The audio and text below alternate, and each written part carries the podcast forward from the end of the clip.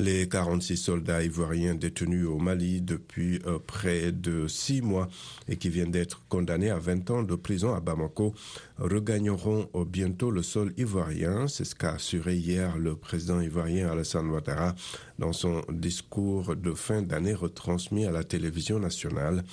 Les militaires ivoiriens soupçonnés d'être des mercenaires détenus au Mali depuis juillet ont été condamnés vendredi à 20 ans de réclusion criminelle avant l'expiration de l'ultimatum fixé au 1er janvier par les chefs d'État ouest-africains au pouvoir malien pour les libérer. Le président de la transition malienne, Assemi Goïta, n'a pas mentionné les soldats ivoiriens dans son discours de fin d'année.